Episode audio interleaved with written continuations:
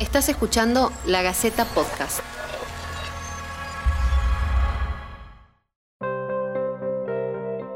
¿Qué nos pasa? Un podcast para navegar en los sentimientos, preocupaciones, miedos y emociones que nos invaden a diario. Un espacio para hablar de todo y sin prejuicios. Te invito a que me acompañes en estos 15 minutos y nos sigas. Podés mandar tus preguntas a podcast.lagaceta.com.ar.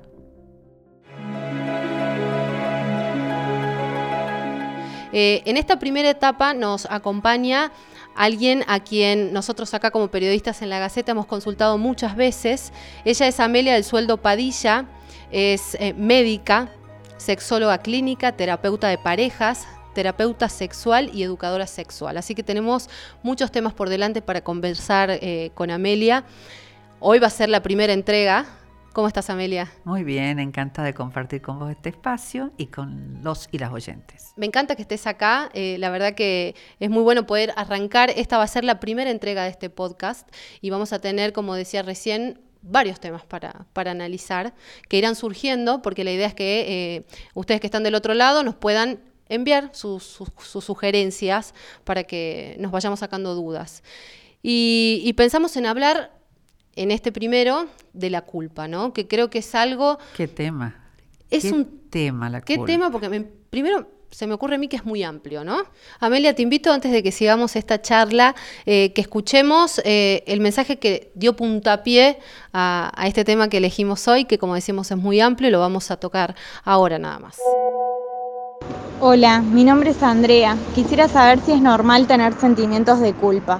Bueno, Amelia, esta persona que se comunicaba con nosotros hace una pregunta que yo creo que es clave también. Eh, ¿Está mal sentirse con culpa, sentir esa culpa?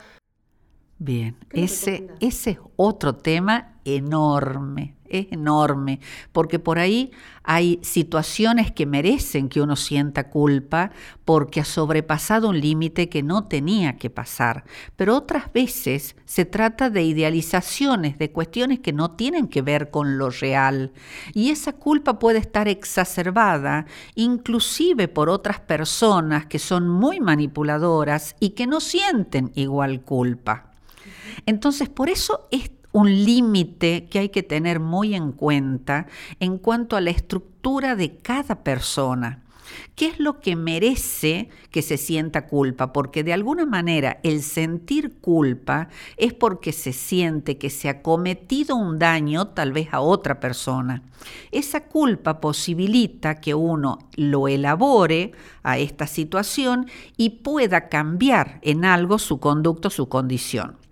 Ahora, si esta es una cuestión que no tiene que ver con la realidad y tiene que ver solamente con esa persona y sus ideaciones, esta persona va a vivir en un sentimiento de culpa permanente. Te iba a consultar eso, ¿no? Porque, porque creo que también es, frecuente esto de sentir culpa por, por todo, ¿no? Esta es una sociedad bastante culpógena, sobre todo, y hago hincapié en esto de la sociocultura y las mujeres cuando salimos a trabajar y dejamos eh, chicos y chicas muy pequeñitos y te dicen, ¿y cómo haces para dejar tus hijos tan chiquitos para salir a trabajar? Eh, ¿No sentís culpa de eso? Es lo primero que te preguntan, ¿no sentís culpa de dejarlos? Eh, no se me ocurre, o por lo menos yo no escuché nunca, que a un varón a la hora de salir a trabajar le preguntaran si sentía culpa de dejar a sus hijos en la casa. Entonces, es una sociedad culpógena para algunas situaciones que tienen que ver con las mujeres. Entonces, bueno, es lo que nosotros tenemos que revisar, porque si de pronto esa mujer que ha decidido ser madre y tiene una culpa enorme a la hora de salir a trabajar, no se va a sentir bien en su trabajo, porque no va a estar en pleno en su trabajo, y tampoco se va a sentir bien a gusto en su casa porque no lo puede resolver, porque tiene que seguir trabajando, a la vez quisiera estar con los chicos, pero sabe que se ha preparado para salir al mundo de la afuera y no quedarse solamente en el mundo doméstico. Amelia, por esto que vos me estás contando y hablando de esta condición culpógena ¿no? que tiene la sociedad en general, eh, podemos eh, presumir de que en realidad la culpa es una condición que afecta más a las mujeres que a los hombres o está repartida de la misma manera. Mira, hay situaciones, por lo general las mujeres nos hicieron más culposas, ¿no? Esto no es una cuestión eh, que tenga que ver porque sí, esto es una cuestión de sociocultura. A la sociocultura le interesa que las mujeres seamos culposas, porque a través de la culpa nos pueden manipular, a través de la culpa pueden disciplinarnos a través de la culpa, la mujer tiene ese sentimiento de no, ¿cómo me voy a ir? Jueves a la noche, salir con mis amigas, eh, dejarlos a los chicos, eh, bueno, una vez cada tanto. En cambio, al varón eso no se le plantea. Él sabe que llega ese día de la semana que se tiene que juntar con sus amigos y sale de la casa. Y no está preocupado si los chicos han hecho las tareas, si hay comida la noche, si los uniformes para el día siguiente están listos, para nada el varón no siente esa culpa. Entonces, sí es una sociocultura que se encargó de culpabilizar a las mujeres, pero porque es una buena forma de disciplinarnos a nosotras las mujeres, ¿no? ¿Y a los varones qué les pasa con la culpa?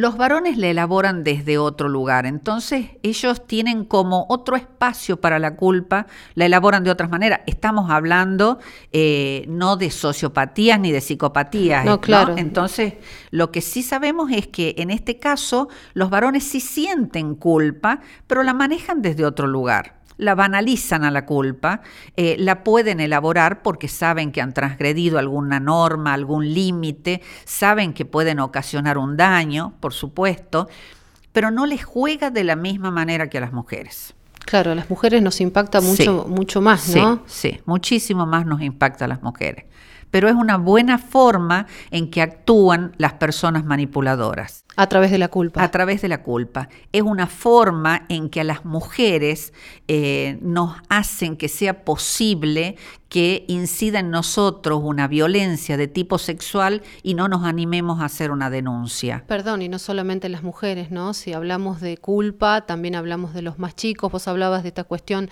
eh, eh, de, herencias familiares y de situaciones que están muy vinculadas Y de los secretos, las cuestiones que tienen que ver con los secretos, la culpa que suscita si uno dice un secreto. No nos olvidemos que con respecto a las situaciones de violencia sexual, lo que más ocurre son las situaciones intrafamiliares. Y ocurren justamente en el hogar de estas personas. Entonces, esto está dentro de un secreto.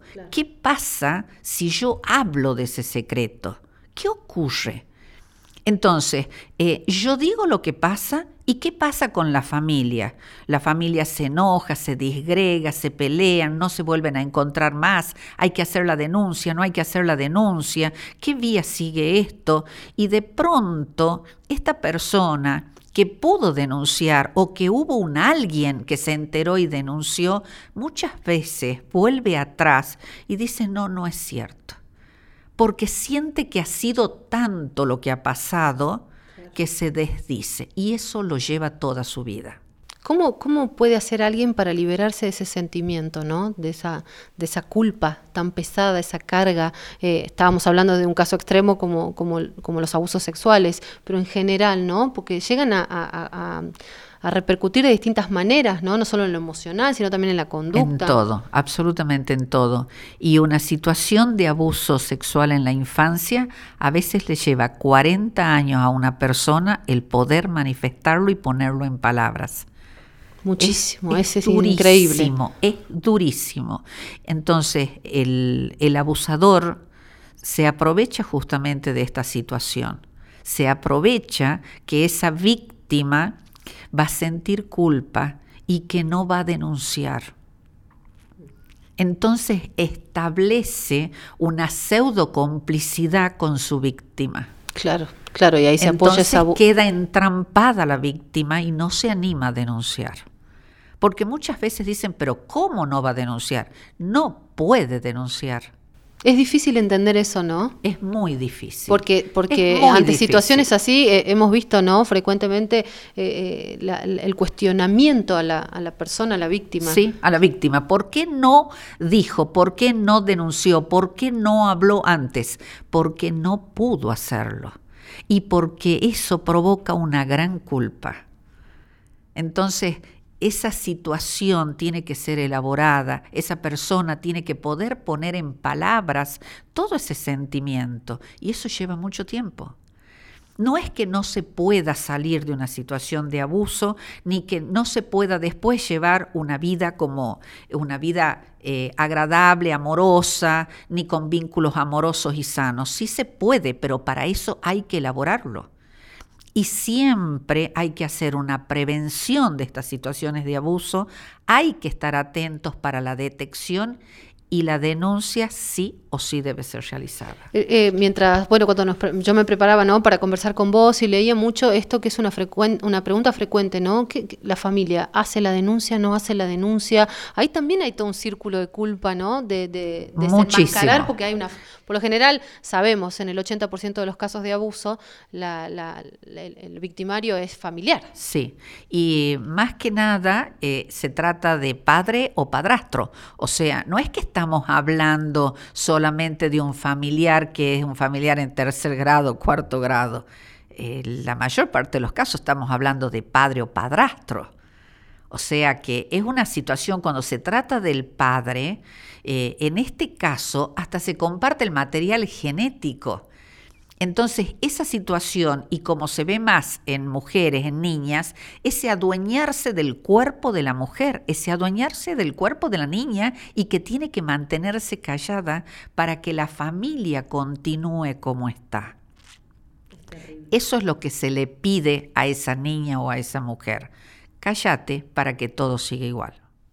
Eh, quería volver a esto que decías al principio, que, este, este, sentimiento, hablando en general de la culpa, lleva muchas veces, en el caso grave de un abuso, hasta 40 años, ¿no? y, ese es un proceso, yo me imagino, dificilísimo. Sí, es un proceso difícil, es un proceso eh, que requiere de mucho tiempo de elaboración, de poner en palabras, de permitirse sentir que uno no tiene la culpa de lo que ha ocurrido.